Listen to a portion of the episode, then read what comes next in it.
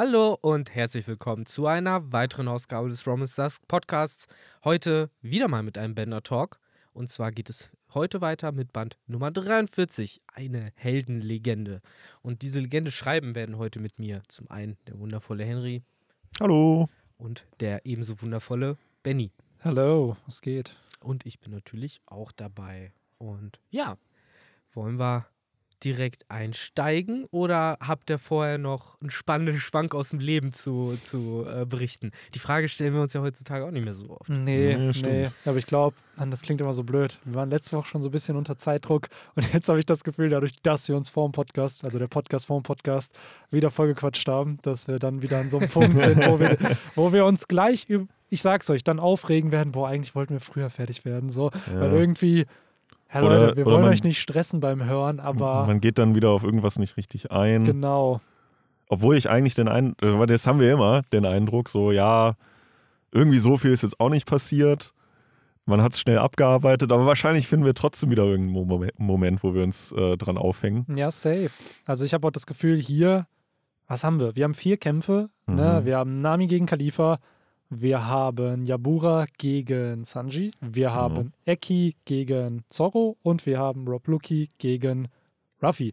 Und Richtig. wir haben noch einen fünften Geheimkampf: Nico Robin gegen die Welt. Ge genau, Ja. der, der Overarching-Kampf, der in den letzten Bänden schon established wurde, der ist hier natürlich auch noch mit drin. Aber generell, ich war überrascht, wie viele Kämpfe hier drin sind, weil ich dachte tatsächlich, das wären einfach nur die drei, also ohne Ruffy und Lucky, und der wird dann im nächsten Band fortgeführt. Aber nee, der wird hier auch schon so ein bisschen aufgebaut, aber halt eben nicht zu Ende geführt. Und gerade, Victor, als du das meinst, ey, noch ein geheimer Kampf, dachte ich tatsächlich, du sagst Frankie gegen Chopper. so dass das ein kurzer Kampf ist. Stimmt. Aber ja, ja, aber Ich dachte tatsächlich an Lysop gegen Spandam, aber den gab es auch noch. Ja. Und hier in dem Band tatsächlich, äh, es passieren so ein paar Dinge, die man immer mal wieder referenced in aktuellen Chaptern von, ey, du tust das, was ich nicht kann und ich tue das, was du nicht kannst. So diese, so ein paar Signature-Zitate sind halt in diesen Bänden oder in diesem Band halt mit drin. Mhm. Mm, Und ein paar, äh, wir haben ja gerade schon mit dem äh, Titel von Legenden gesprochen, ein paar tatsächliche, äh, sag ich mal, Mythosbildungen äh, gerade zum Ende des Bandes sind, die man vielleicht auch noch mal kurz thematisieren konnte, die manche Leute ja bis heute nicht schlafen lassen und immer noch äh, sagen lassen, irgendwann, irgendwann wird Zorro die das noch mal benutzen mit dem Ashura. Aber mal gucken, Mm. mal gucken. Ja, Mhm. ob er das auf Onigashima mal benutzen wird, who knows. Ne? Mm. Aber ich muss sagen, dieser, das Ende vom Band, also diese letzte, das letzte Kapitel, diese letzten Szenen irgendwie, die sind in meinem Kopf hängen geblieben, weil das, wir haben es häufiger jetzt hier in dem Podcast schon erwähnt, dass ähm, ja, Ines Lobby jedem Strohhut irgendwie halt Screentime gibt. Und eigentlich, Sogeking kämpft ja gegen niemanden.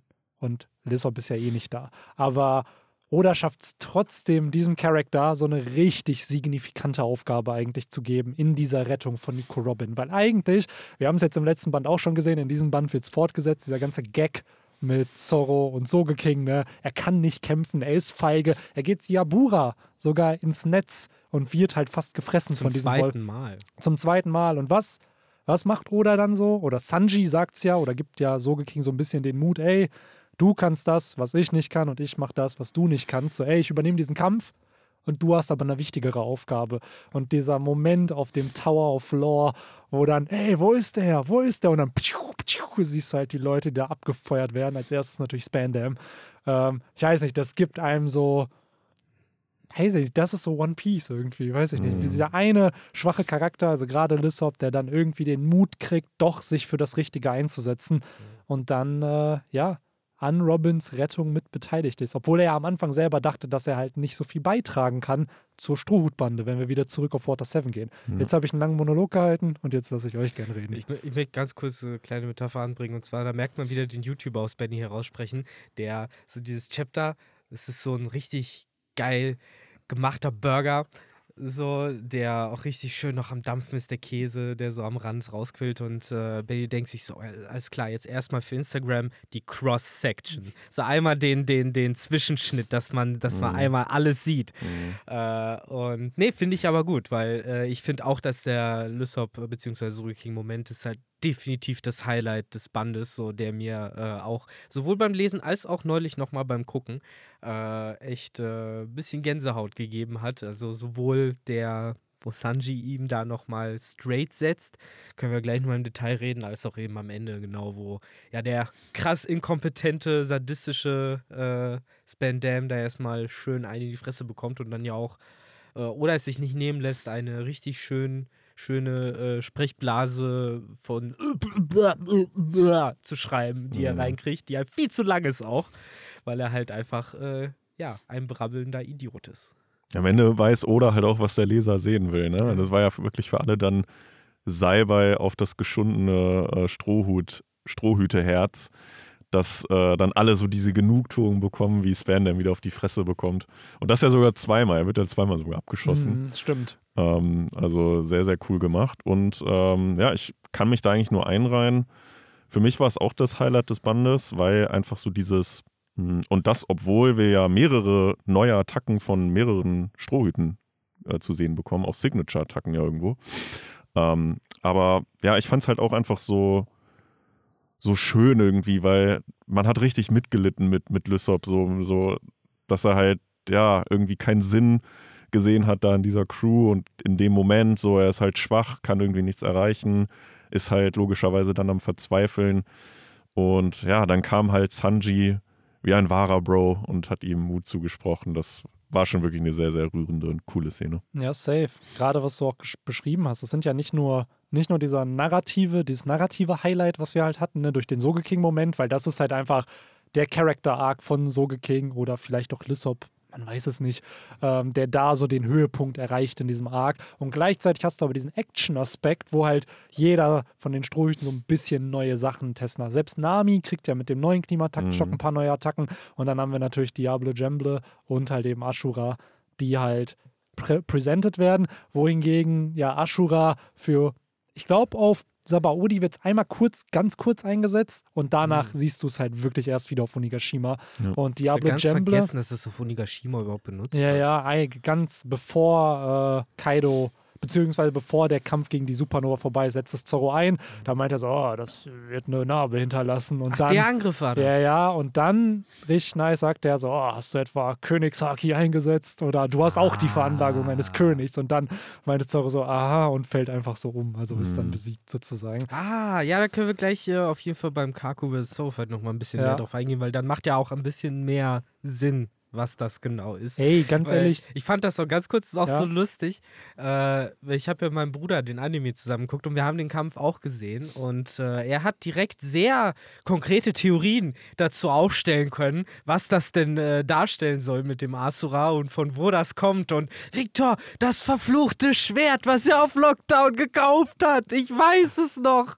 Und man sitzt halt so daneben und ist so, hm, mhm. ach, oh, Wer, was? Ach so, ja, ja, klar, das geht, ach, das Schwert. Mm, mm.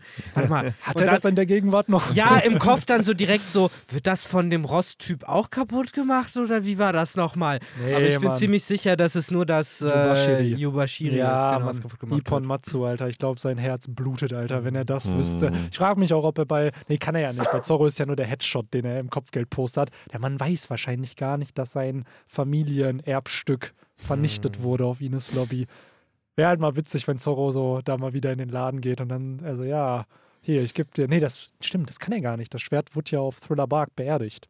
Ja. Das ist hm. gar nicht mehr in seinem Besitz. Stimmt, irgendwie. ja. Weißt du, dann Gecko Moria bringt das Ippon Matsu zurück. Da haben wir noch eine, da haben wir noch eine ähm, Friedhofsszene mit Zorro bekommen. Mm, ja, die, die wir wahrscheinlich, die, die sich niemand gewünscht hat, aber. Ganz kurz, äh, als bisschen Off-Topic-Frage, aber jetzt Benny, du kannst mir das bestimmt recht schnell beantworten. Ähm, welche Schwerter hatten Zorro jetzt aktuell?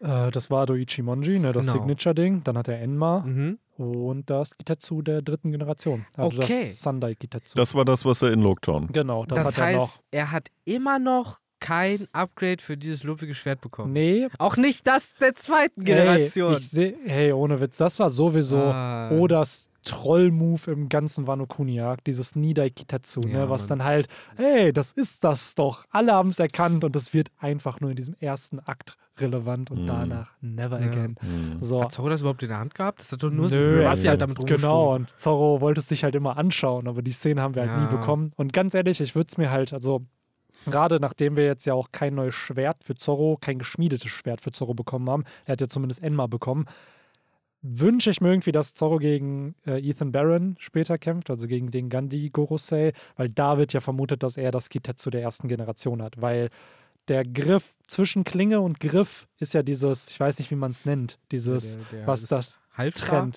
Ist genau das? das Ja. hat halt die, hat halt dasselbe Design wie halt bei den Kitetsu-Schwertern. Und Oda ist da, wenn man sich die Schwerter anschaut, kein anderes Schwert außer die Kitetsus hat halt diese, ja, so kleeblattförmig ist das so ein bisschen. Ich glaube, so der, äh, der, der zweite Punkt, den man braucht, um die Koordinaten zu verbinden, war dann das Niederkitetsu, ne? Weil man dann quasi das äh, der dritten und der zweiten hatte. Da, da weißt du, dass es der gleiche Griff ist. ja, ne? genau. Und genau. da kannst du ablesen, ah, okay, es gibt nur ein drittes anderes Schwert, was so einen Genau. Griff hat und das ist Was, halt das, was hat er denn dann hier auf dem, auf dem Band?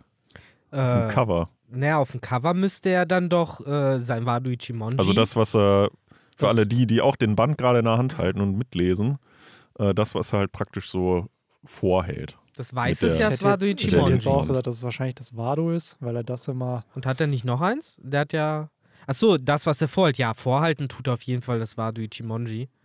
Äh, wobei er halt dann noch hinten drin hat er halt eins mit schwarzem und eins Mm. mit so weißem Griff, ne? Leute, Leute, da bin ich Ich leider. bin auch. Da bin so ich leider raus. Kein Äh, Schwertologen. Aber ist auf jeden Fall eine spannende Ja. Thematik. Wo wir beim Cover gerade sind, können wir kurz erwähnen. Äh, ich glaube, ab diesem Punkt ist es, glaube ich, jedem Fan klar, dass Pauli nicht das nächste Strohbandmitglied wird, ja. weil ja ein bestimmter Charakter hier auf dem Cover ist, Mhm. der, Spoiler, sich der Bande später anschließt. Ja. Er ersetzt halt einen anderen Charakter, äh, die nämlich leider durchs Tor der Gerechtigkeit verschwunden ist und nie wieder gesehen worden ist. Mhm, probably. Ja. Wer So ist weiß. das leider. Das stimmt, ja. Ach, Und- das Tor der Gerechtigkeit, ey. Und nicht nur äh, diese, äh, diese Nakama werden sie ja verlieren, äh, sondern auch noch einen anderen, so wie es hier im ersten Chapter ja direkt äh, angeteased wird. Denn äh, im Kampf zwischen Khalifa und Nami bricht dann ja auch Chopper nochmal rein Yo. und schmeißt eine ganze fette Badewanne runter. Und äh, das konsequenterweise, davon können wir fest ausgehen zu dem Zeitpunkt, wo wir das Kapitel lesen, tötet halt den sitzenden Sanji dort, Ja. weil wenn eine ganze Badewanne auf deinen Kopf fällt, bist du erstmal erledigt. Ja. Ähm, das ist auf jeden Fall etwas, woran ich mich tatsächlich viel zu viel aufgehangen habe. Dadurch, wie gesagt, dass ich diesen ganze, ganzen Strang doppelt gesehen habe jetzt auch. Äh, ich, ich zweimal musste ich den Kopf schütteln. Im Manga wird ja später dann noch mal wenigstens ein bisschen drauf eingegangen, wo Nami dann noch mal sagt, so, ich wünschte, er wäre dir auf den Kopf gefallen. Ja, ja. Man sieht ja dann sogar, wie äh, wenn die Badewanne aufkommt, die kommt ja quasi direkt vor ihm auf und alles, was ihn trifft, sind keine Steinbröckchen oder Metallsplitter, die fallen, sondern nur splish, splish, ein bisschen Wasser, Ja. was den Schaum wegwischt. Äh, Natürlich. Das schon mal so als Spoiler vorweg. Ähm, und auch ein kleiner Spoiler für Khalifa, denn äh, ihre Gegnerin hat doch keine Soranfrucht, wie sie die ganze Mm. Zeit gedacht hat. Ist Auch das deine Verwandlung? Ja. auch wenn du sie heute fragen würdest und sie würde dir sagen, sie hat das für keine Sekunde gedacht, Mm, natürlich. äh, fand ich das doch wieder einen sehr treffenden Gag irgendwie. Ich finde generell, Khalifa und auch Eki haben in diesem Yabura ist halt eh, der hat ja schon seinen Joke mit, er verarscht halt immer dann die Leute. Mhm. Aber ich finde halt, Eki ist in diesem Chapter deutlich sympathischer nochmal geworden, gerade nach der Niederlage Ja. gegen Zorro, Ja. wo er sich auch entschuldigt. Er wird ja erstmal gefeuert, so, und dann Genau, entschuldigt ja, er sich. So, und da merkst du schon wieder, ah, Mann, wäre Eki nicht als Kind Mhm. wahrscheinlich durch Propaganda und whatever hier zu, zu einem Assassinen ausgebildet. Er sagt ja selber, ey, für Assassine gibt es keine anderen Jobs. Und Zorro nur so, ja, vielleicht im Zoo Ja. oder so. so. Da hat er dann sogar drüber schmunzeln müssen. Ne? Natürlich, und das finde ich halt so süß, weil es zeigt, ähnlich wie ja jetzt äh, auf Eckhead, dass Eki vielleicht doch gar nicht so böse böse ist. Ja, haben wir, auch, böse, aber haben wir ja auch schon gesagt, ne? Beim, beim Egghead-Arc, wo es dann diese Szene gab mit, mit äh, Lucky, der die dann doch verraten wollte, das hat ja Eki auch nicht so geschmeckt. Also der war da ja eigentlich nicht so für. Ähm, glaubt und- ihr, wir bekommen Rob Lucky gegen Eki noch auf Eckhead? Das- Nee, ich glaube, wir kriegen nur Rob Lukis Finger, der in äh, Das nichts meine ich, das- vermutenden, vertrauenden Rücken fährt. Das meine ich doch. Fertig. Ja. Weil dann hätten wir halt auch wieder diese Konstellation, du hast Rob Lucky, der völlig loyal ist, du hast Stassi, die eh schon ihn, Mhm. die betrogen hat und dann hast du Lucky, äh, hast du Eki, der in der Mitte platziert und sich halt entscheiden muss, ey, auf welche Seite stelle ich mich. Und das ist, das ist dann auch der Moment, weil natürlich wird er das überleben, Mhm. wo er dann halt auch auf die Seite der Strohhüte wechselt. Probably. Und Ganz dann, ehrlich, Nicht, dass er ein Strohhut wird, Nee, aber nee, auf die nee, Seite. nee. Ja. Um, es, um es mit den Worten der viel Jüngeren auszudrücken, so äh, ohne Scheiß, Eki, du stehst da und es ist entweder den Verräter oder Stussi, äh, dann nimm dir doch Stussi sozusagen. Äh, es gibt doch hier gerade diesen ganzen Slang mit, äh, dass man Ussi irgendwo dranhängt. Äh, oder bin ich da jetzt Ist das so? komplett alleine? weiß ich ja, gar nicht. Ich bin äh, leider doch, zu alt. tatsächlich. Äh, da, so zumindest äh, liest man das so ab und zu mal so in den TikTok-Comments oder sowas. Ja, Ähm, gut. Ja, guck, ich bin, bin so alt, ich habe nicht mal TikTok. Boah, ich, In jedem Fall, Eki, vertrau manchmal eher auf deine Hose als auf deinen Kopf. Ich Mhm. glaube, die Wahl ist klar, wem man hier zu folgen hat. äh, aber das ist eine Entscheidung, die dieser Mann erst in ein paar Jahren zu treffen hat. Yes, Hier yes. ist die Welt zumindest noch recht heile und klar für ihn. Es gibt einen Gegner, den es zu eliminieren gibt. Und das gilt halt für alle CP9-Mitglieder. Safe. hier, Ne? Das galt ja auch schon für die vorher. Äh, jetzt, wo ihr es angesprochen habt, musste ich auch die ganze Zeit überlegen. Gerade Komadori war ja ein einziger Gag-Character Ja. quasi. Und Eule war ja auch ziemlich lustig die ganze Zeit auch mit seinem Chappa Chappa Chappa und der hat ja auch, sage ich mal, ein ganz gutes Trash-Talk-Game mit Frankie gehabt. So, die waren halt alle nicht so krass todesbierernst wie jetzt so ein King zum Beispiel, ne, der ja wirklich komplett abgebrüht war. Dafür hast du halt so ein drauf. bisschen Queen, ne, der dann eher so den Humor bei den All-Stars hatte, aber ja, King und Jack waren halt schon Mhm. Straight. Ey, Queen, Queen ist eh Eki 2.0. Das siehst du nach diesem, nach diesem Kampf ja spätestens, wie viel Oda da gefühlt geklaut hat. Also allein schon die Tatsache, dass wir wieder äh, einen Soren mit einem langen Hals haben, der, Mm. weil Oda nichts Besseres, ich, ich sag das bewusst ein bisschen böse, weil nichts Besseres einfällt, schon wieder ein Transformer-Ding draus macht und den langen Hals als äh, ja, Rohr nutzt, weil was macht man sonst mit einem langen Aber Hals? da hat, er zu, da hat er noch nicht sich den, den Joke ausgedacht, ja, in der Antike, Ja, da haben ja. die damals so gejagt, deswegen konnte ich meinen Hals abfeuern.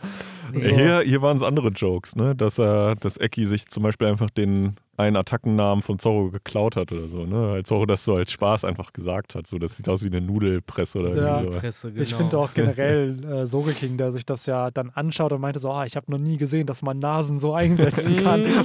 Also ich weiß ja schon viel über Nasen, aber, Ja. aber das äh, übertrifft ihn dann halt. Es ist halt sehr lustig, weil äh, bei Khalifa hat man es ja auch so ein bisschen gemerkt, aber vor allem halt bei Eki, die ja beide sehr noch sehr, äh, ich sag mal, mit ihren, mit ihren Teufelskräften so in den, in die Babyschüchen noch stecken und die gar nicht so wirklich äh, bislang ja, erkundet haben. Sie setzen es ja gerade das erste Mal gefühlt ein. Äh, merkst du halt so ein bisschen, wie sie halt über diesen Fakt halt so ein bisschen wegtäuschen wollen und so tun, als wären sie halt schon voll die Pros mit ihren äh, Teufelsfrüchten. Äh, Gerade bei Eki sieht man das ja andauernd, wie dann irgendwie Zorro immer so ein bisschen feststellt, dass er die ja eigentlich noch gar nicht richtig äh, handeln kann. Und Eki das dann irgendwie immer so, ja, rüberbringen will, als wäre das halt gewollt, dass er jetzt zum Beispiel gerade irgendwie seine Beine länger gemacht hat oder so, ne?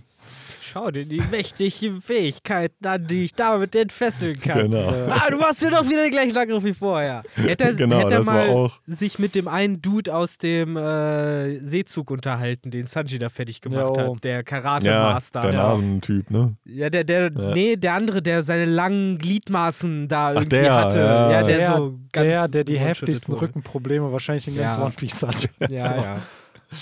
Ach, ja. Ja, ja. Ja, aber sehr, wie gesagt, sehr viel Gags auch im Kampf und da finde ich, merkt man halt wieder, ich meine, Enis Lobby wird äh, nicht umsonst von äh, einigen der größten äh, Denker unserer Zeit als äh, der beste One Piece Arc betrachtet und äh, ne, man vergisst oft, wie viel Comedy hier dann doch drin ist, ne, wenn man das dann irgendwie dafür anbringt, dass aktuellere Arcs oder Kämpfe halt nicht so cool seien, weil da ja gar nicht die Ernsthaftigkeit drin ist. Wisst ihr noch Inis Lobby und wie Robin da gehauen wurde? Ja, aber weißt du auch noch die dummen Gags von Eki mit der Eki heißt, sich in eine eckige Giraffe verwandelt und im Japanischen gehen die Gags irgendwie noch so weit, dass das Quadrat irgendwie noch keine blinden Flecken heißt und dann die ganze Zeit er sagt, haha, jetzt habe ich keine Ja. blinden Punkte Es, mehr. wo, es wurden sehr viele Jokes Jokes ja auch irgendwie bei den Attacken gemacht, Genau. ne? Dass dann irgendwie das immer Anspielungen waren oder so. Ja, diese ganzen, ich finde, das ist halt eben das, was One Piece-Kämpfe meiner Meinung Ja. nach auch ausmacht, ist halt,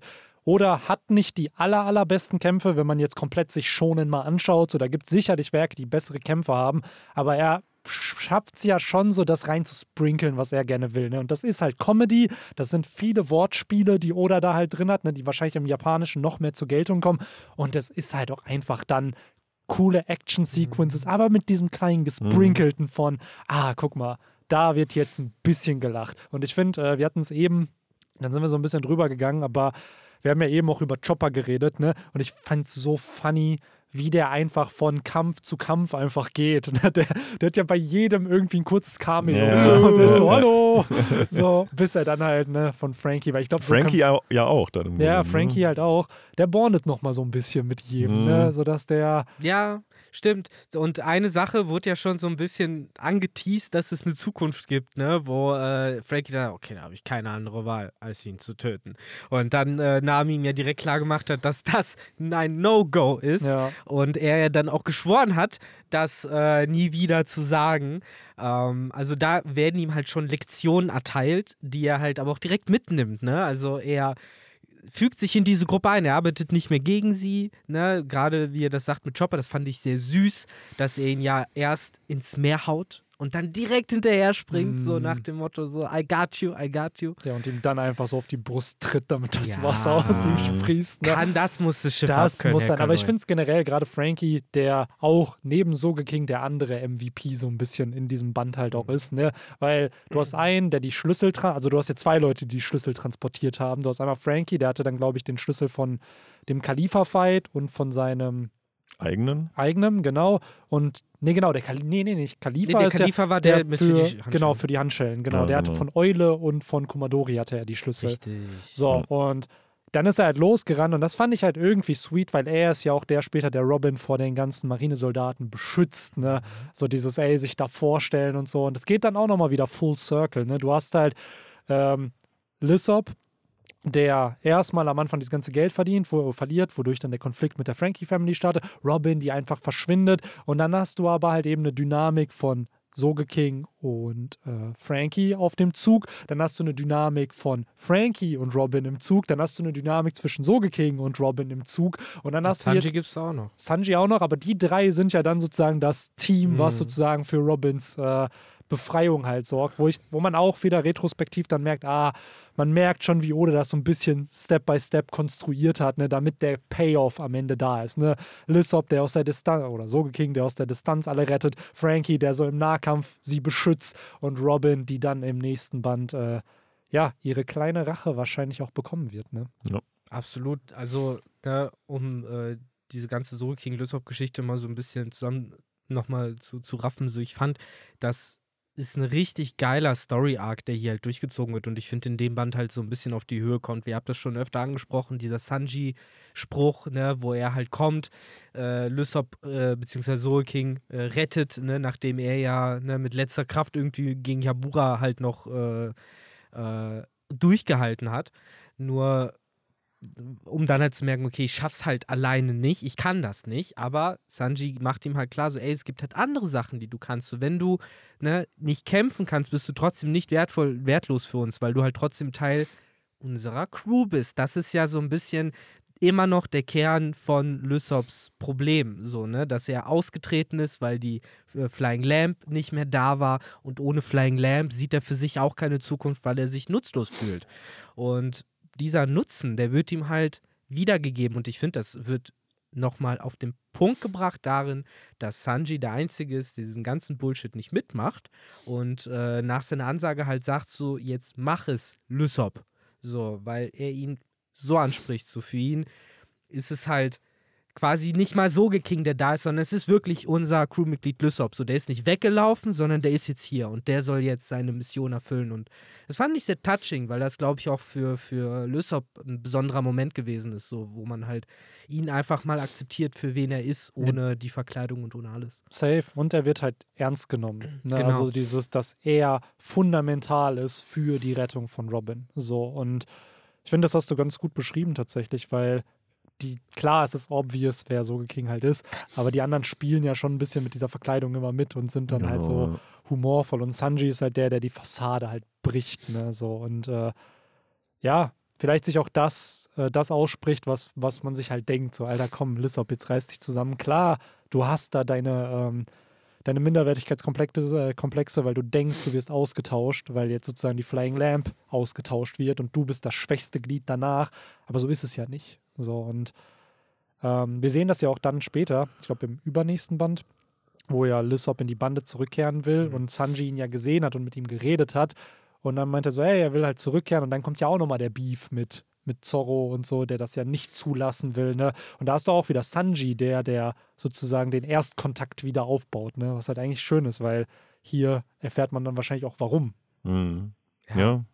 Kann, kannst du jetzt noch tiefer anfangen zu analysieren und natürlich ist es gerade Sanji, der jetzt, nachdem er endlich eine neue Familie gebaut hat, diese Familie nicht auseinanderfallen sehen ja, will. natürlich. Weil die Familie vorher war so scheiße, dann willst du ja bei der bleiben, die du hast. So, der, ja, du hast schon voll, voll recht, er ist so ein bisschen die, die, die gute Seele der Strohhutbande in dem Zusammenhang, weil er halt zum einen schlau genug ist, um zu sagen, was gesagt werden muss, zum anderen halt aber auch äh, gut über seinen Stolz und über seinen Schatten springen kann, um halt eben einfach mal vielleicht auch eine Ansage zu machen, die ja unangenehm für Leute sein könnte. Und dadurch, ja, schafft er es halt irgendwie immer den Leuten zu vermitteln, bis natürlich auf den dramatischen Moment, wo er selber dann nicht mehr Teil der Crew sein kann.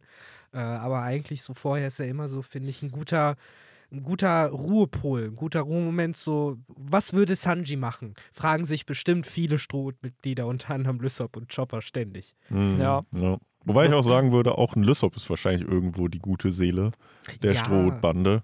Weil der, ich glaube, im Anime wurde es halt dann auch so ein bisschen nochmal ausgebreitet, dass dann da jeder so ein, so ein, so ein Bild als Flashback irgendwie so an die gute alte Zeit mit Lysop Mhm. irgendwie bekommen hat. Und wie er ja auch der Crew gejoint ist und bla bla bla. Dass der ja irgendwie so ein bisschen so der, ja, für die gute Laune da halt auch Genau. sorgt, ne, in der Crew. Ja, einfach für den Humor, fürs Rumalbern. Ne? Genau. Also gerade am Anfang waren es ja dann Ruffy und Lissop, dann kam später noch Chopper dazu und dann hattest du halt dieses Trio einfach, die Ja. dann ja wirklich bei allen Sachen dabei waren. Von irgendwem Essen klauen, von irgendwelche Leute pranken, von ey, wir haben ein bisschen Schnee auf dem Schiff, lass mal irgendwelche Figuren, Skulpturen Genau. bauen, so. Also je- die sind halt für jeden Spaß so zu haben, ne? Ja. Ich fühle mich da halt immer an was, was Oda gesagt haben soll, erinnert. Ich sag gesagt haben soll, weil ich jetzt keine Quelle dazu habe, aber es äh, wurde irgendwann mal so gefragt, so wieso, wenn Ruffy denn kein Interesse an Frauen und so hat und dann Romantik nicht hat, warum er dann trotzdem in irgendeiner Szene mit Lysop zusammen, glaub, Nami bespannert hat oder so. Und äh, da hat Oda, finde ich, was ziemlich Interessantes dazu gesagt, wie er halt das Verhältnis zwischen den beiden halt sieht, weil für ihn ist das so, das sind halt zwei quasi Brüder, so der eine ein bisschen älter als der andere. Ich glaube, Lysop ist ein kleines bisschen älter und dadurch halt so der coolere. Und das ist halt so der, der immer anstiftet. So Ruffy wird gar nicht so viel Scheiße bauen und gar nicht so viel Pranks machen, wenn es sich Lysop gäbe, der so ein bisschen das Mastermind ist, der sich immer irgendwelche dummen Ideen einfallen lässt. Und ja, hier, du könntest Sanji bestimmt irgendwie das Essen wegklauen, wenn du schnell genug deinen Arm dehnst oder sowas. Keine Ahnung, ne? Und dass das so ein bisschen das Verhältnis zwischen den beiden halt ist, dass äh, Lysop so nett gemeint der schlechte Einfluss ist. Mhm. Und äh, ne, wenn der halt nicht da ist, so, ne, wen hat Ruffy dann überhaupt noch quasi als, ja, besten Kumpel so? Ja, das ne? ist genau das, finde ich Mhm. halt, dass Lissop so ein bisschen diesen Best Friend-Vibe hat. Weil, wie du schon richtig sagst, die sind im selben Alter. Ich glaube, Lissop, der hat am 1. April Geburtstag und Ruffy, ich glaube, am 3., nee, 5. Mai, glaube ich, oder 6. Mai. Okay, ir- das irgendwo ist nicht mal wirklich Unterschied. Ja, okay. also so ein Monat ist da, aber trotzdem ist Lissop halt älter. Der 1. so- April wird doch für Lysop Sinn machen, oder nicht? Ja, genau, der Also ist der am 1. Pranktag. April, ja. Und dann hast du aber beide halt, ne, der eine hat Shanks als Vorbild, der andere hat so seinen Vater ein bisschen, auch wenn er Stimmt, den Worst Dad Award in One Piece halt hat. Das heißt, hast wobei den, Dragon streitet sich da auch sehr mit. Ja, beim Ja. letzten Chapter, da kann man zumindest so ein kleines Spark auf, äh, auf Ja. Care für, für Ruffy sehen. Ja, aber, wir, da habe ich mit Victor schon drüber Ja. diskutiert. Das sehe sehe ich ja anders, aber ja, ja. ich, gehe da eher in die andere Richtung. Aber Ja, da, das hatten lass uns nicht jetzt darüber Ich wollte gerade sagen, auf jeden Fall. Auf jeden Fall äh, haben wir halt Lissop und Ruffy, die halt beide natürlich irgendwo, ja, dieses Brüderliche halt haben. Was wir bei vielen anderen, weil zum Beispiel Frankie, klar wird er von Oda als der Daddy der, der Family gesehen, aber für mich ist das halt auch so, dass der Onkel, so der Big Bro irgendwie, den du halt Frankie ist halt für mich eher der, der Jiraya, der Ja. Pervy Sage. ja, Ja, es das, ist Brooke. das ist auch. Ja. Panties. ja, auch wieder wahr. Und da haben wir auch noch Jimbei. Jimbei ist halt auch so ein Onkel-Vibe, aber eher so der weise Onkel Ja, irgendwie. Jimmy ist der dritte Hokage. Ja, das ist Hokage. Und keine Ahnung. Ach, ich finde die Dynamik in der Strohbande, die formt sich ja erst nach sozusagen Ines Lobby nochmal neu um. Ne? Die ist ja richtig zerbrochen am Anfang von Water 7. Und das ist ja auch das, was wir zu Genügen in diesen ganzen Water 7 Bender Talks besprochen haben. Ne? Du hast einmal die Galera, die neue Schiffe baut, du hast die äh, Frankie Family, die Schiffe und so dekonstruiert und du hast die Strohbande, die von beiden beeinflusst wird. So die Bande wird erst dekonstruiert und dann wieder neu aufgebaut. So. Und äh, ja, ich finde, hier kommen wir gerade nämlich zu diesen Payoffs, ne? dass halt die Kämpfe zu Ende gehen. Ne? Wir haben es ja gerade schon so ein bisschen angeteased. Eki und Zorro haben wir halt schon so ein bisschen bequatscht. Ne? Wir haben Nami und Khalifa, wo halt auch, ich finde, man merkt so, die Struktur der Kämpfe sind immer so um die zwei Chapter oder Ja, zweieinhalb. genau. Ja. Wo, Also- ich, mi- wo ich mich äh, nämlich gewundert habe, dass ich hätte sogar gedacht, die gehen zumindest jetzt so ein Zorro-Kampf vielleicht auch noch ein bisschen länger. Mhm.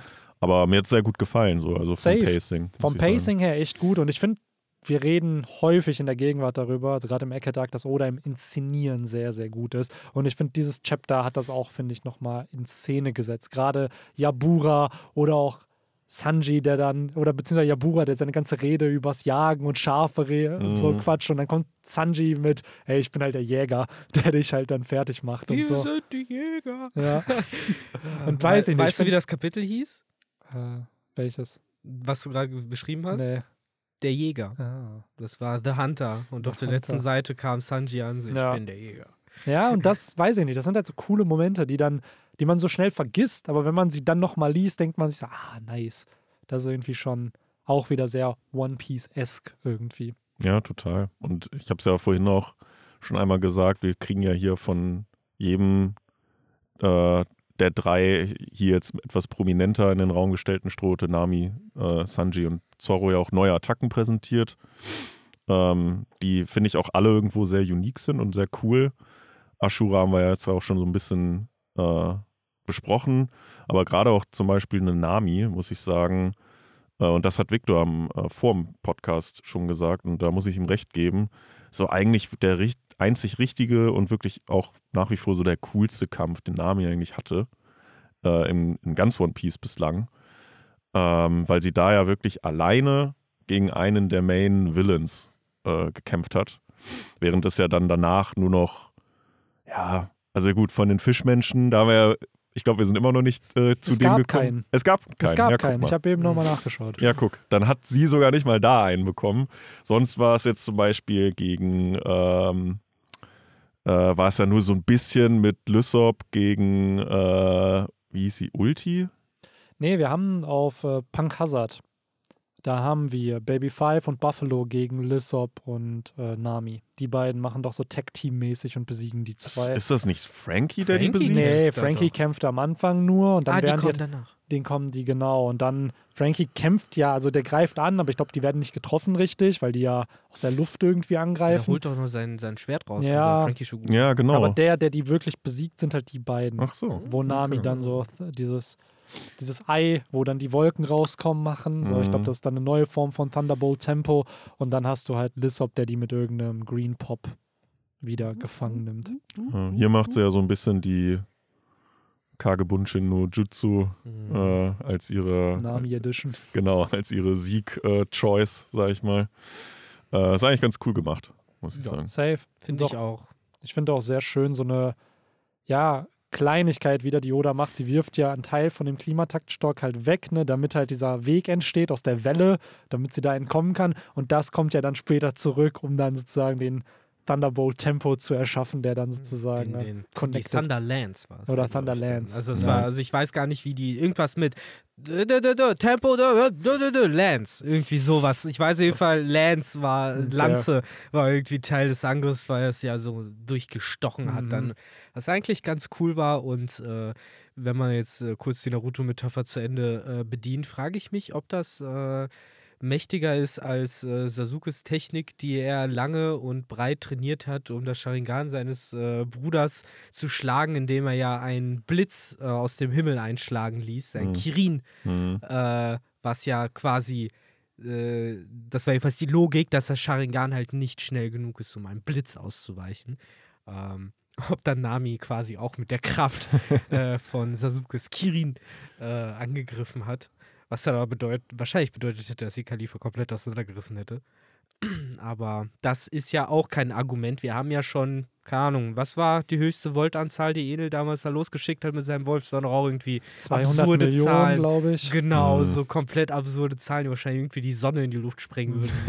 äh, die dann Leute halt nur leicht rosig gerüstet hat zum Teil. Äh, Ähm, insofern sollte man im One Piece-Universum nicht so viel Kraft auf, äh, nicht so viel auf die Kraft der Elektrizität geben. Ja, vielleicht. oder auch auf Zahlen irgendwie, ne? Weil, ja, und auf Doriki. ja, auf Doriki, wo wir später Ja, auch noch dazu stimmt, kommen, wo ja. Frankie, hey, ich habe doch Eule besiegt, haha, der war fünfmal so schwach wie ich. mm, Ja. Ja. So. Das, das sind so wirklich, da hat sich Oda hinreißen lassen, einmal komplett in die schonen Klischeekiste zu greifen, wirklich das Oberste rauszunehmen, was drin war und dann, haha, du hast den besiegt.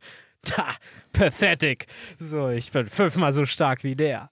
Hätte mm. nur noch, äh, das Einzige, was man noch hätte nehmen müssen, wäre, dass in dem Moment Luki neben Eule ist, dann Eule so nimmt und wegwirft oder so, weil das ja auch so ein klassischer Trope eigentlich ist, dass die Mhm. Bösewichte dann im, keinen Zusammenhalt in der Truppe haben Ja, ja. und dann immer den, die Schwächsten. Ja, ich habe auch eigentlich, als ich die Szene gelesen habe, habe ich auch nur noch drauf gewartet, dass Lucky irgendwie Eule nochmal so einen kleinen Seitenhieb gibt. Irgendwie so, ja, der ist halt der, der Schwächste in unserer Runde oder Zweitschwächste. Hm, Bruno war ja noch niedriger, Ja. ne?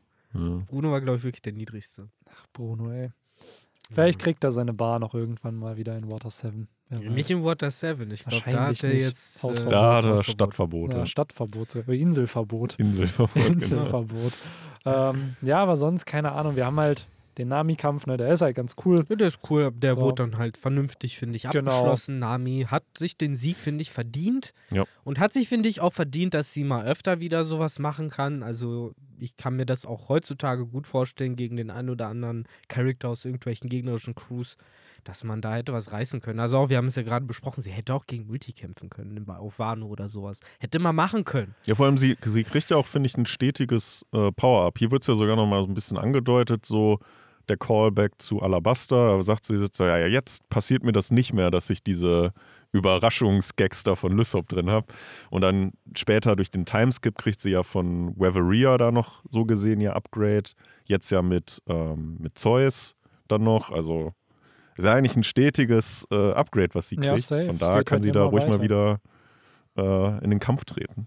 Yes. Auch wenn sie es nicht möchte, das wissen wir ja. Ja, ich glaube, jetzt mittlerweile ist für sie so, nee, nee, nee, ich bleib Navigatorin. Ja. So. Aber es stimmt schon, ne? Sie hat eigentlich gerade mit Zeus nochmal ein sehr großes Power-Up bekommen.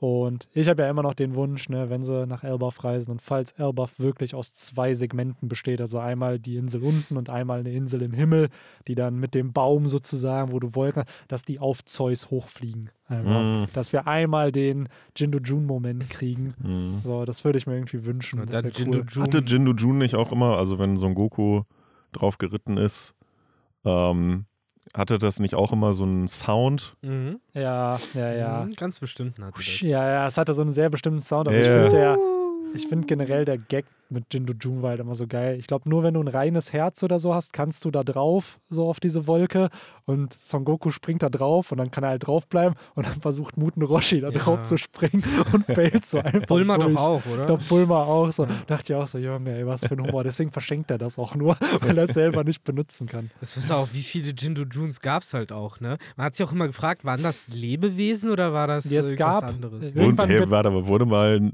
wenn du sagst, wie viele Jindu Juns gab es, wurden die mal zerstört? Dann, Immer wieder. Ja, einer der, also das war ein großer Moment, wo Jindo Jun kaputt geht das erste Mal so oder aufgelöst wird. Ich weiß gar nicht gegen wen. War es Piccolo, war es Tau Bai Bai? Auf jeden Fall irgendwie so durchschossen oder Genau, so. ne? das war dann weg. Und dann, wenn er später den Quitteturm hochklettert, dann kriegt er halt später, gibt es so eine riesige Wolke, die, Ja, aus genau. denen er sich dann einen neuen Jindo Jun machen kann, sozusagen. Ach, schön. Ach, ich weiß halt nicht, ob der, d- die dann später nochmal irgendwie kaputt gegangen ist, immer wieder.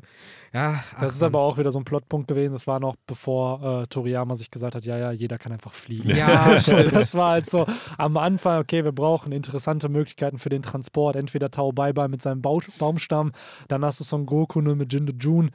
Und ja, irgendwann war es, ich glaube, nach Raditz oder nachdem die Saiyajins dann da waren Spätestens. oder Namek, dann kann auch einmal jemand fliegen. Kam Jin und. Jun dann nicht mehr vor? Son Gohan wurde auf Jindu Jun mal transportiert, als er das erste Mal Ja. mit Goku auftaucht. Aber ich glaube, da konnte Goku auch noch nicht fliegen. Piccolo konnte, glaube ich, fliegen, der Junge, aber Der kon Also- Piccolo konnte, glaube ich, immer schon fliegen, Ja. oder? Der Alte konnte doch auch schon immer fliegen. ja, ich finde es auch generell so witzig, wie Gohan ist, glaube ich, am Anfang, wenn er dann auftaucht in Dragon Ball Z, ist der, glaube ich, vier oder fünf. Und Piccolo, der ja auch kurz vorher geboren wurde, der ist ja dann so erwachsen, aber der ist, glaube ich, auch neun oder so. Also, und das wird dann hier sein Lehrmeister, wo ich immer denke, ey, Bro, ihr seid gar nicht so viel älter. Ja. Ja, es sind halt äh, Namekianer-Jahre. Das ist Ja. eine andere Zeitrechnung. Ach ja, die wundervolle Welt von Dragon Ball. Aber hier haben wir dann quasi äh, nach eurer äh, Vorstellung dann Jindu Jun Family Edition. Wenn wir dann einmal so die ganze Strohbande auf so einem riesigen Zeus haben, der dann echt stöhnt. Ich sag so, es wird so ein schönes Double Spread. Oder hat sogar schon einmal kurz gemacht, nämlich bei der Hochzeit von Sanji und Pudding. Die gehen ja auch auf einer Wolke, werden die ho- hingeflogen zum Altar. Und so ähnlich kann man es doch dann auch machen. Aber wo wir bei Dragon Ball sind, ich habe Tao Bai Bai eben schon erwähnt, kann man doch super Mhm. zum Kampf mit Yabura gehen, der ja literally an diesen Charakter angelehnt ist. Aber so auch vom nur Design. optisch, ne? Nur optisch, ja, ja. Was ich auch interessant finde, dass sich Oda da so hinreißen ließ, so einfach zu sagen, ja komm, ich finde das Design so cool, ich will das jetzt hier jetzt einmal für diesen Charakter benutzen. Ja. Also auch wenn es eigentlich gar nichts so richtig damit zu tun hat. Aber vielleicht war das auch der Gedanke, weil wenn das zu viel damit zu tun hätte, dann wäre der Charakter zu nah dran und das wäre dann ja auch doof. Ähm, Ja, die ich, Cha Charakteristik ist ja wirklich äh, an halt die Listigkeit eines Wolfes wirklich angelehnt. ja, stimmt. Äh, das fand ich, fand ich eigentlich ganz cool gelöst halt oder mit seinem, mit seiner Teufelsfrucht halt Mhm. äh, ein gutes äh, Spiel, sag ich mal. Ähm, ja, und dann halt immer wieder diese Gags, die er da gebracht hat oder Lügen. Die haben mich schon sehr irgendwie an Team Rocket erinnert, irgendwie. Und klar, dass dann natürlich so ein Lysop direkt drauf reinfällt. Äh, fand ich auch sehr, sehr lustig äh, irgendwie gemacht, muss ich sagen. Ich mag ja Bura nicht. Ich finde den doof. Ja, gut, ihn als Charakter feiere ich jetzt auch nicht so. Ja, also ich finde auch irgendwie, also ja, ich finde der Gag ist mega schnell alt geworden. Der ist, finde ich, schon beim ersten Mal alt geworden, als im letzten Band schon irgendwie der da so getan hat, als würde er schlafen und dann so King auch schon zugegriffen hat. Also, I don't know. Und dann finde ich, dass der ist einfach nur böse des Böse sein Willens. Ich so, find's Luffy schade. kriegt wenigstens einen tollen Trauma-Flashback, wo find- klar gemacht wird, warum er so ist. Ich finde es schade, da hätte man echt gut diesen Gag nochmal einbauen können, den man vorher schon bei ähm, ähm, äh, Foxy gebracht hat, mit der, wo er sich als alte Oma Ja, verkleidet. Ja, ja, Da hätte man doch super das äh, praktisch den zu Im- Rotkäppchen Ja, Im den Call Anime wegbringen können. gab es sogar eine Sequenz, äh, und zwar, wo äh, er sich bei Sanji rausreden will, wo er behauptet, dass äh, Nico Robin seine kleine Schwester Ja, ja. sei und jetzt komm doch, äh, rette sie bitte und so. Gab es im Anime sogar eine fucking Sequenz, wo so äh, mit Kinderkreiden gemalt quasi und animiert der diese Geschichte erzählt. Ja, wir haben auf der Insel gelebt und eines Tages war sie weg und ich habe sie nie wieder gesehen. Und du siehst halt nur, wie die da gemeinsam spielen. Und er ist so ein kleiner Wolf dabei die ganze Zeit. Es ist halt, es ist halt so wack. So, du weißt halt ganz genau, so, so wow. Ja, bei dem, bei der, bei der Verarsche dachte ich mir genau das, was Sanji Das dann ja auch gesagt ja, so, ja. ey, dann denkt ihr wenigstens was Glaubwürdigeres Ja, an. ja, ist echt so. Ein, äh, Ist ja nicht so, dass alle gestorben sind auf der Insel. Ja. ne? Und dass du dann bei der Weltregierung irgendwie arbeiten darfst. Ne? Also, wie sagst du, den, den Gag, ich bewundere die dafür, dass sie den durchgezogen haben, ne? Aber ich weiß nicht. Ich finde da, ich meine, ich finde von den CP9 generell nicht viele besonders cool, aber während ich anderen ein bisschen neutraler gegenüberstehe, äh, stehe, würde ich sagen, äh, wer weg kann, so, wer keine Rose von mir kriegen würde, das wären Kumadori und Yabura. mhm. So, tut mir leid. So. Aber die sieht man auch noch äh, auf Mary Joa, oder? Die haben wir gesehen. Dann da haben wir uns auch gewundert, dass die Ja, ja. nur so kurz Mhm. gezeigt Da waren wurden. wirklich alle, oder? Ich glaube, das waren dann mittlerweile alle, die dann auch bei der CP9 sind. Eule auch, ne? Also Ich glaube, alle Eule drin, ne? auch. Und das Ding ist aber da Trash halt, Squad. zeigt ja schon wieder, wer, wer beliebt ist und wer nicht, ne? Weil vorher, gerade beim ersten Part von der Reverie, hat er ja, wobei Rob, Rob Lucky wussten wir ja schon, dass er dazugehört. Und dann hattest du Eki noch und Stassi und dann noch diesen maskierten Dude, wo wir immer noch nicht wissen, wer die maskierten Dudes halt sind. Mhm. Wir haben zwar Namen mittlerweile, aber wir haben nicht Face Reveals. Ob das jemals kommt, ob das jemals wichtig wird, äh, sein wird, keine Ahnung, aber Alle drei von denen sind einfach ganz viele Tauben übereinander gestapelt. probably. Ganz viele, wie heißt der? Äh, Wie heißt die? Taube von, von, von Loki. Ich weiß es Hattori? Hattori. Hattori. Die ja. Hattori? Ganz viele Hattoris Hattori. übereinander. Aber ja. Warte, der, Genau. der, warte, der Thomas-Dude war doch der, wo man nicht so richtig weiß, ist das jetzt die Maske oder ist das das Gesicht, Hm, oder? Guernica hieß der doch. Guernica, genau. Guernica, genau. Das ist ja der, der von Kaido gekillt wurde. Ja. Genau. Nicht gekillt wurde. Ja. Ja. Genau, aber nicht. Ich glaube, das war schon seine Maske. Die sah halt Ja, nur so aus glaub, wie so im eine Gesicht. Phantom der Ja. Opermaske. Ja, ja, weil im Anime sieht es halt wirklich so aus, als wäre es einfach das Gesicht. So. Ah, weil der ja okay. auch so Bart Hm, hat. Okay. Ja, gut.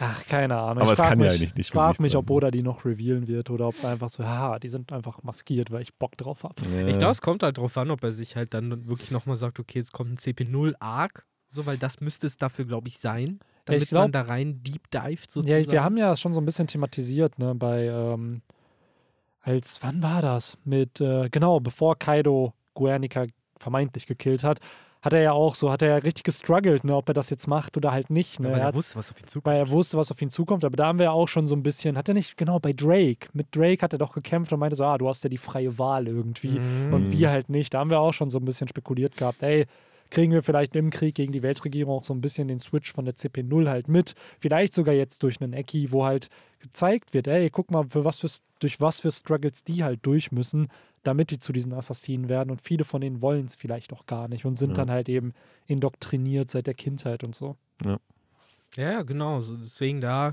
wäre ich auf jeden Fall auch gespannt drauf, noch ein bisschen mehr von zu erfahren, weil äh, meine Hoffnung wäre dann halt, dass man da so ein bisschen das in die Gegenwart wieder reinbringen könnte, sozusagen. Also die CP9, die halt wirklich schon viel zu lange her ist, da ist dafür, dass sie sich ständig irgendwie die Elite der Weltregierung und so schimpfen, ähm, ist halt mittlerweile einfach nicht mehr glaubwürdig und da wäre es halt einfach ganz schön, wenn wir vielleicht halt so ne, ein bisschen tiefere Einblicke bekommen würden in ja die eigentliche Elite der Weltregierung sozusagen. Ne, genau solche Mysterien mal aufgelöst werden, so wie kommt man da überhaupt hin in so eine CP9 oder CP0, ne?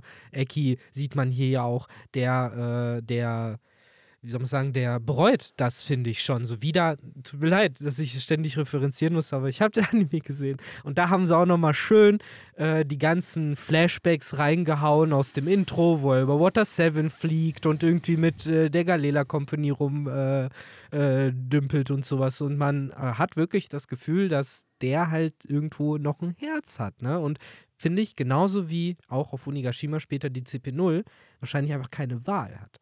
Und äh, das ist halt äh, schon, finde ich, ein tragischer Storystrang, den man weiter so äh, betrachten könnte. Ähm, aber mal schauen, mal schauen, ob äh, Dragon dann irgendwann mal seine tragische Vergangenheit dann doch nochmal äh, hi- herauslegt und sagt, haha, alle denken, ich wäre ein Marinesoldat gewesen. In Wirklichkeit war das alles nur eine Sch- Fassade für, haha, CP minus 1. Ja, das war ja eine lange Zeit eine Theorie, ne? dass er halt vielleicht bei der Cypher Pole war. Aber ja, Mhm. vielleicht hat er da ja auch, weil es gibt ja ein Event, es muss ein Event gegeben haben, wo er sein Cape hoffentlich abgeworfen hat. Und gesagt Gesicht hat, tätowiert. Ja, das ja auch noch, weil er meinte, ey, there is no justice hier und dann das Mhm. Cape, was gerade runterfällt, wo du dann noch Justice drauf lesen kannst. Ne?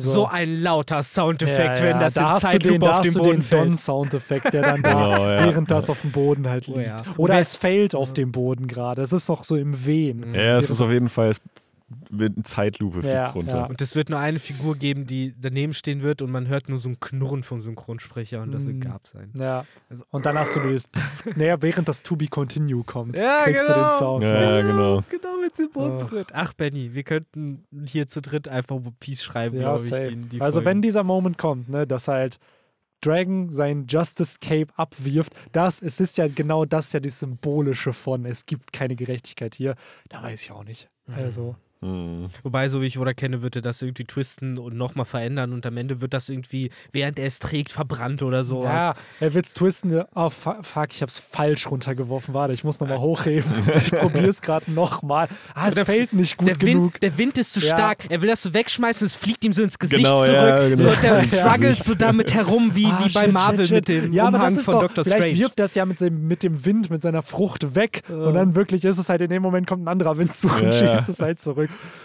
Oh Mann. Ach, und dann irgendwann sieht man so in der Gegenwart so, ah, okay, er hat es einfach in seinen Kleiderschrank gehangen. Er konnte es nicht loswerden. So, er, Ja. Nee, nee, dann, nee, nee er das gesagt, läuft dann so ab, dann kämpft er die ganze Zeit damit rum, so wie Thaddeus mit dem Zelt. Was er, und irgendwann kickt Dragon die Jacke so weg und dann pock, Ja. li liegt so schön gefaltet auf dem Boden. Ja. So. Ja, genau. mit dem Justice so noch glitzernd, Ja, so ja, hängt, ja, hängt ja. das so an so einem Ständer. Ja, genau. Ich stelle mir das jetzt so vor, wie es in sein Gesicht liegt, wie immer so Zeitungen in so Cartoons ins Genau, Gesicht genau. fliegen. So Ja, genau. halt diese, Ja.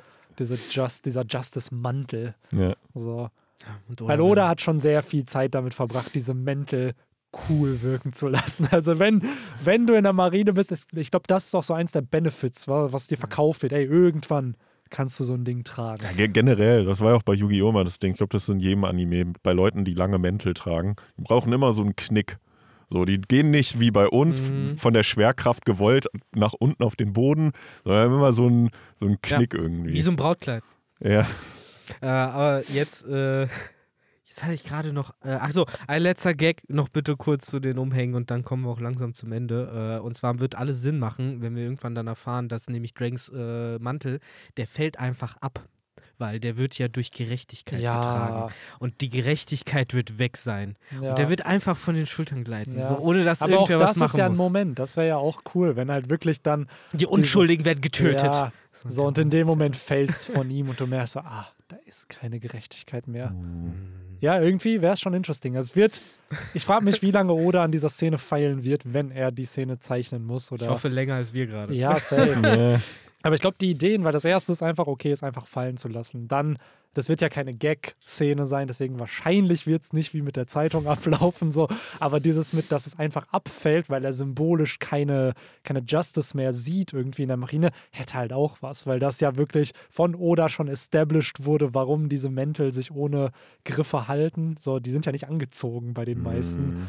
So, und So, also so ein bisschen so dieser Sasuke-Moment, wo halt sein Stirnband, äh, das macht er ja nicht bewusst, dass er es durchschlitzt, sondern es wird ja, glaube ich, Mhm, Von durch Naruto Mhm. einfach dann, ne? Ja. Durch den Kampf.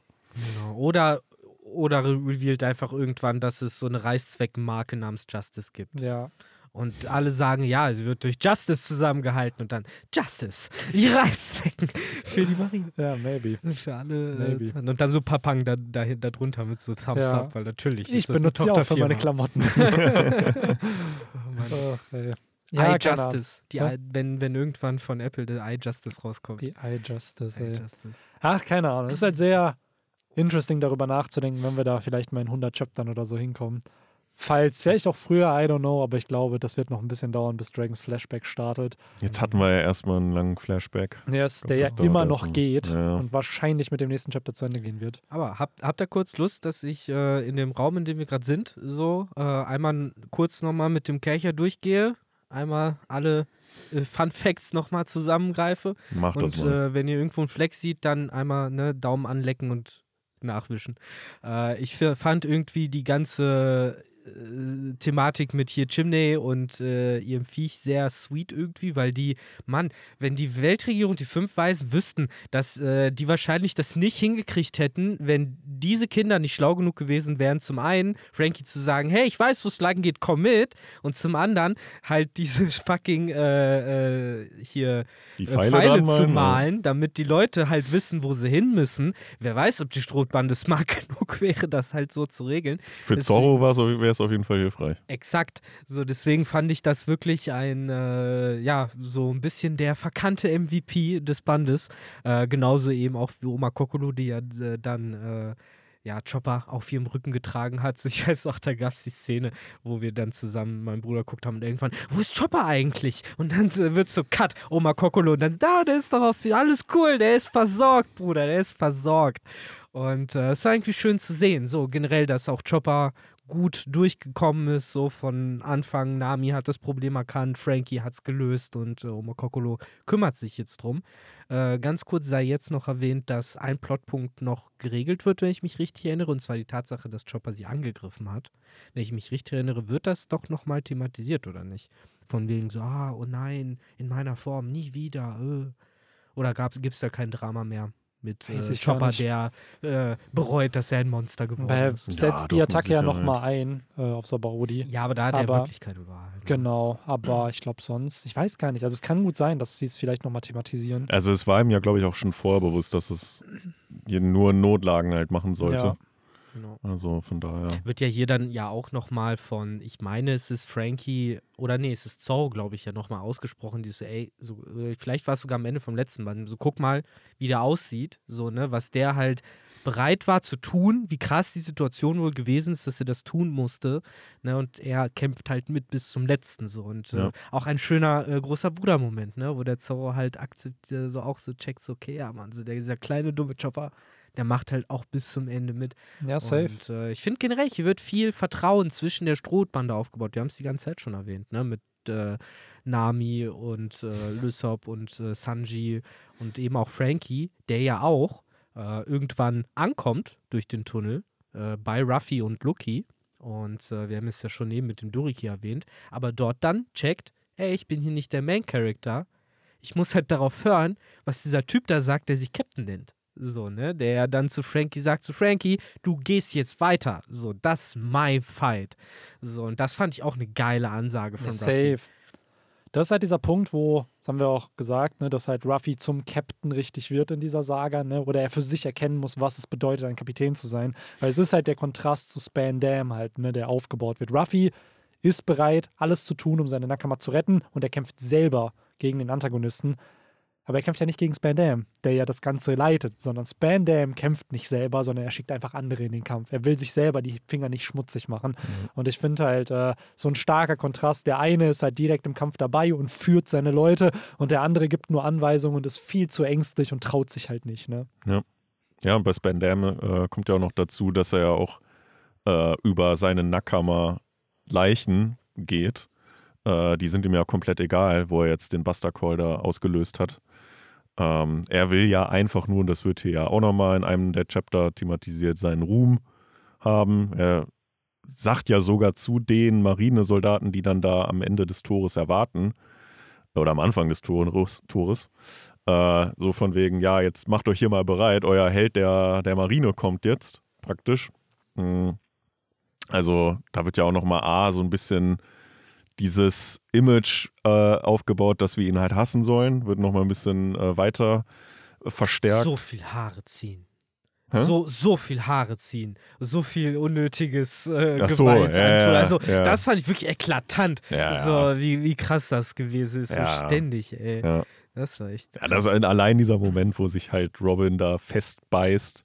Es war wirklich die Malcolm X-Szene, ne? So, Mhm. es hat echt noch gefehlt, äh, dass äh, er ihr da irgendwie auf den Hinterkopf tritt dabei. Mhm. Äh, so krass wurde es dann zum Glück aber nicht. Aber äh, finde ich halt heftiger Moment, weil es halt auch irgendwie ne, diesen 180 zeigt von äh, ich bin da halt irgendwie bereit zu sterben und ne, ich brauche nichts mehr und so zu ey, meine Leute kommen, die kommen safe und jede Sekunde, die ich mich halt hier dran klammern kann, ist halt ne Zeit für die, mich zu retten. So, ich will nicht sterben, ich will mit denen weg und äh, ja, so tragisch es ist, es bewahrheitet sich dann ja als Wahrheit, dass wirklich jede einzelne Sekunde, die sie da durch ihren Struggle erkauft hat, ja auch notwendig war. Ja. Weil wirklich erst in allerletzter Sekunde, Frankie kam ja nicht rechtzeitig, weil er noch von den Minen aufgehalten worden ist, die Spandam gelegt hat. Und erst Lysop ähm, durch seine, ja, äh, göttlichen Scharfschützenfähigkeiten, äh, wir haben alle das Lied in dem Ohr, geboren auf Sniper Island, Mhm. ähm, Sanji sagt ja auch noch, warum muss er jetzt das Lied das war, glaube ich, Zorro. Oder Äh, Zorro. Sanji hat sich in der Szene tatsächlich einfach nur drüber gefreut und gesagt: Guck mal, das ist unser Sniper. So, was ich auch Mhm. ein sehr, sehr cool fand, dass Ja, er sich so safe. gefreut hat. Äh, genau, aber Lysop hat in dem Moment äh, Long Nose Guy. auf jeden Fall den, Robin. den Soge King gespürt, Mhm. den Sniper-Gott. Ja, ist schon krass, ne? Ich weiß, im Anime ist es halt auch noch so eine sehr lange Szene ne, von, dann kommt es an, Hm. dann kommt der nächste Schuss an. Die, das liest man ja sehr schnell jetzt im Mhm. Manga. Und da ist dann auch diese Verwirrung von, woher kommt da Spandam, der sich umschaut irgendwie, ne? Die Marine, die sich umschaut. Und dann hast du halt dieses, ey, er muss ja hier irgendwo in der Nähe sein. Und, Und diese Erkenntnis dann so, er soll tun, was er am besten kann. Snipern, natürlich. So, und ne, er snipert halt, weil Sanji mir vorher noch gesagt hat, ne, du sollst nicht kämpfen, ja. tu das, was ich nicht kann. So, und das, er tut halt das, was sonst keiner in der Crew kann. Und das ist halt, äh, ja, ganz ehrlich, ich lese ich les viele Mangas, aber so clean sowas durchzuziehen, so einen Strang durchzuziehen, ne? dass man wirklich genau merkt, so, ah, okay, wie geil hast du das bitte gerade gemacht, du geile Sau namens Autor. äh, so, das, äh, das liest man selten so und ich finde, das äh, ist wieder so ein Ding, wo der Satz ist hier schon ein paar Mal gefallen, das ist halt Peak One Piece. Safe. Safe. Das ist es halt. Peak, Peak Peace, Peace. mal wieder, genau. Ja, wirklich. Also dieser Lisse Moment, Mann, das ist so, so Gänsehaut, ne? So, wenn er da kommt und man halt weiß, so, ah, er äh, findet selbst gerade hier seinen Wert, so, ne? Er checkt gerade so, ah, okay, so damit rette ich sie und er rettet sie auch damit.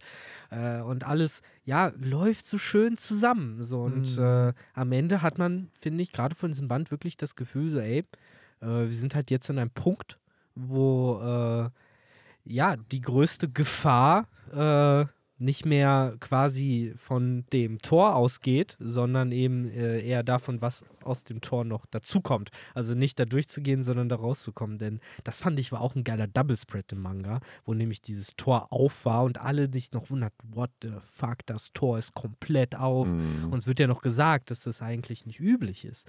Äh, es ja auch ein gigantisches Tor ist, ne? Ja. Und äh, das wurde aufgemacht, damit eben der Buster Call, die zehn Schiffe der Weltregierung da durchkommen können. Also Yes. Äh, High, äh, High Times at äh, Enis Lobby High. Ja, wo wir bei Ines Lobby und auch, es wird ja Marine, das Marine-Hauptquartier und auch Impel Down noch erwähnt. Wir haben ja in der Cover-Story vier Charakter, die Ja. aus Impel Down kommen. Und ich gehe safe davon aus, ab dem Punkt wusste Oda schon, dass er sie, Mm. dass es den Impel Down Arc geben wird, dass diese vier Charakter auch noch eine Rolle spielen werden in diesem Arc, ne? Und die anderen Barockfirma, ehemaligen Barockfirma-Mitglieder haben ja jetzt im Spiders Café ein neues Leben. Genau. Ja. Stimmt, es gab ja die eine Cover-Story mit Zero, One, Two, Three, wo sie Mhm. alle vier dann in der Zelle erstmal saßen, wo der zwei und drei auch gepackt worden sind. Ja. Mhm, Wo sich, wo sich Crocodile und Mr. One noch so halb in ihren Kostümen irgendwie befanden. Ja, es geht so recht langsam. Ne? Ich frage mich, Mhm. wann kommt der Moment, wo sie da in diesen Kessel geworfen werden? So, weil das, das ist das Einzige, was ich mir immer wieder aus Simple Down als sehr unangenehm gemerkt habe, dass du irgendwie in diesen siedenden Feuerkessel geworfen wirst, um erstmal von dem ganzen Dreck, der, den du mit nach draußen bringst, zu befreien. So, das ist halt wirklich so, ah, so Mann, ich gehöre doch nur nach Stufe 1. So ist doch schlimm genug, dass mir der Arsch von den Klingen aufgeschnitten wird. So, aber wieso muss ich denn in Stufe 4 noch baden? So, das ist doch viel zu Overkill. Ja, safe. Ach, keine Ahnung. Da, da fragt man sich wirklich, Buggy hat das überlebt. Ne? Ja. Hat das übersteht. Ja, Verstanden, aber ich glaube, bei. Buggy, der war halt ja echt, echt erst kurz da, genau wie Ruffy halt auch. Ja. So, daher, ach, I don't know. Können wir drüber reden, wenn wir, glaube ich, bei den Bänden sind nächstes Jahr. Ja. Ja. Ähm, aber ich glaube, das war der Band soweit. Ne? Das Viele Kämpfe, ein bisschen schöne Story-Highlights, neue Action-Sequenzen, neue Moves, neue Power-Ups. Ne?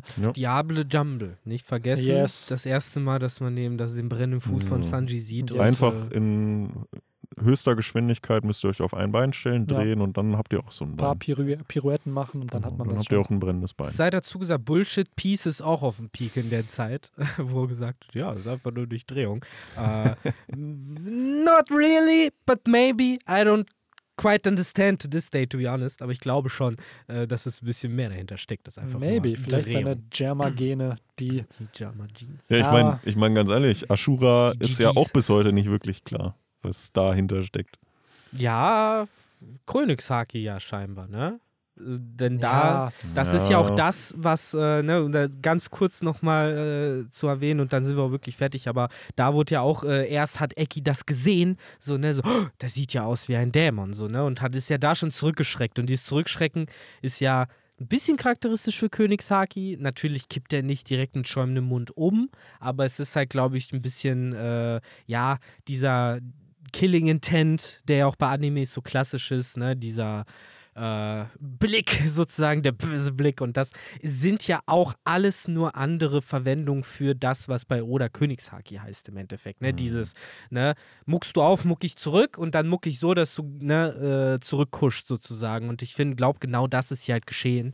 Und Wo du gerade Muck sagst, ähm, der Gag, den Oda hier noch gemacht hat, also ich finde es jetzt retrospektiv ein Gag, der Original Muki Muki Nutzer ist nicht äh, Ruffy, sondern hier Zorro, der seine Bizeps Ja, einfach stimmt. aufpumpt. Äh, das hat er auch nie wieder gemacht, ne? Ich weiß es echt nicht. Chopper hat es aber auch gemacht. Chopper hat das auch ab und an gemacht, ne, aber von seinem großen ja, Bruder. maybe, maybe. Aber ich finde das halt funny, weil ich sofort an Muki Muki denken musste, nur halt eben Zorro Stimmt. Edition. Stimmt, Mhm. hast So. recht. Das, war, das hat mich aber auch ein bisschen überrascht. So, was? Der kann das? Und sehr cooler Moment, wo er halt einfach gedacht hat, komm, was bei Mr. One funktioniert, das funktioniert hier auch. Ich finde, der coolste Move, äh, den, den er halt drauf hat, ist natürlich der Lion Strike, Mhm. äh, wo er das Schwert zieht und dann breitbeinig da steht und es wieder reinschiebt. Und äh, Props an fucking Eki, äh, dass der den kommen gesehen hat und einfach pariert hat. Ne? So, Mhm. da finde ich, wird zum ersten, also was heißt zum ersten Mal, einer der seltenen Male, wo wir einen direkten Power-Scale-Vergleich theoretisch ziehen können zwischen Eki und Mr. One, der ja davon einfach ge-one-shottet wurde. Haha. Ja,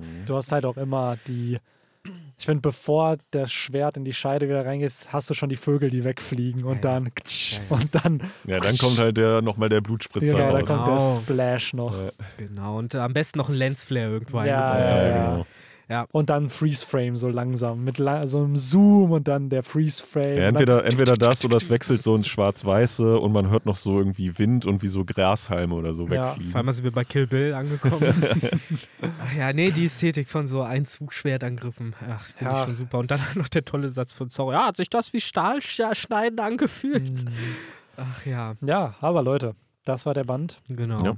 Ich denke mal, damit haben wir es gut zusammengefasst. Nächste Woche geht es dann erstmal noch mit einem Kapitel weiter, wenn Yes. ich mich erinnere. Das letzte dann vermutlich für dieses Jahr. Probably. Probably. Außer es kommt noch mal eins zwischen Weihnachten und Neujahr, aber da werdet ihr bestimmt äh, auf dem Laufenden gehalten genau, von uns. genau. Äh, ansonsten werden wir wahrscheinlich äh, noch den einen oder anderen Banner Talk dieses Jahr haben. Und äh, ja, bis dahin bleibt mir, glaube ich, nichts anderes übrig, als äh, euch beiden ein Adieu zu wünschen, unseren Zuhörerinnen und Zuhörern ein äh, Adieu zu wünschen und eine schöne Rest äh, Weihnachtszeit. Ja, Jetzt genau. haben wir den Podcast gedatet. Genau. Das, äh, das können Ja. wir machen. Yes. Aber ihr wisst nicht, welches Jahr. Ha. Habt 2395. einfach schöne Weihnachten. Ist so. Habt schöne Selbst wenn ihr Weihnachten, im Februar hört, trotzdem habt schöne Weihnachten. schöne Feiertage und wir hören uns nächste Woche. Haut rein. Ciao, ciao. Ciao. Ciao.